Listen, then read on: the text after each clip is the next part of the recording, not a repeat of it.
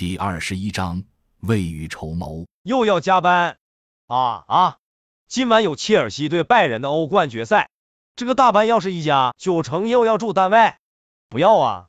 还我自由，还我青春，还我河山！他愤怒地挥着拳头，一拳向着办公室领导可恶的嘴脸挥去。咚的一声，拳头一阵剧烈疼痛。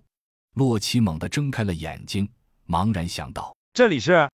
周围的环境好陌生，好像不是单位上下铺，这是团队。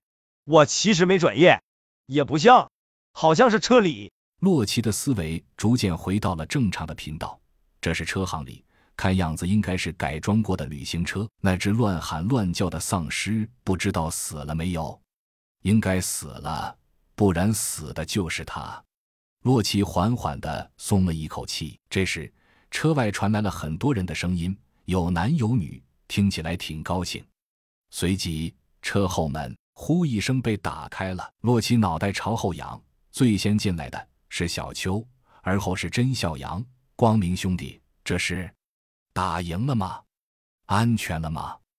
小邱坐在床边，朝洛奇伸出三根指头问：“这是几？五美女，情况正常，他恢复的很快。”小邱很专业。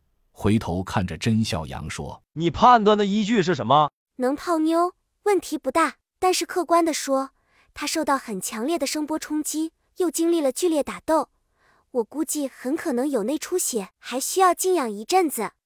另外，我们现有的饮食条件也不利于他恢复。”对对的，医生专业，没错。洛奇赞道，全然忘了刚才的劲儿。甄笑阳点了点头道：“的确。”我们应该出去寻找一些补给了。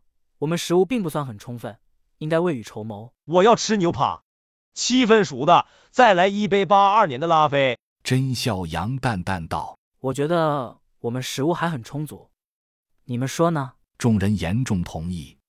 不劳动就不能分配粮食，我们要按劳分配。顶！不劳而获是可耻的，我们要坚决抵制这种行为。你们也别太过分，水总得让人喝吧。分量得减半。洛奇没言语，迅速起身四处找刀。甄笑阳说道：“嗯，这次出去寻找补给，丽丽和金强留守吧。为什么我留守？你腿不疼了吗？”洛奇疑惑：“腿怎么了？”原来就在他舍命一击斩杀了召唤师，这是战斗后大家商量着起的名字。比起什么怨妇丧尸、哭丧丧尸、乱喊乱叫的丧尸。召唤师显然技术含量更高，更雅俗共赏。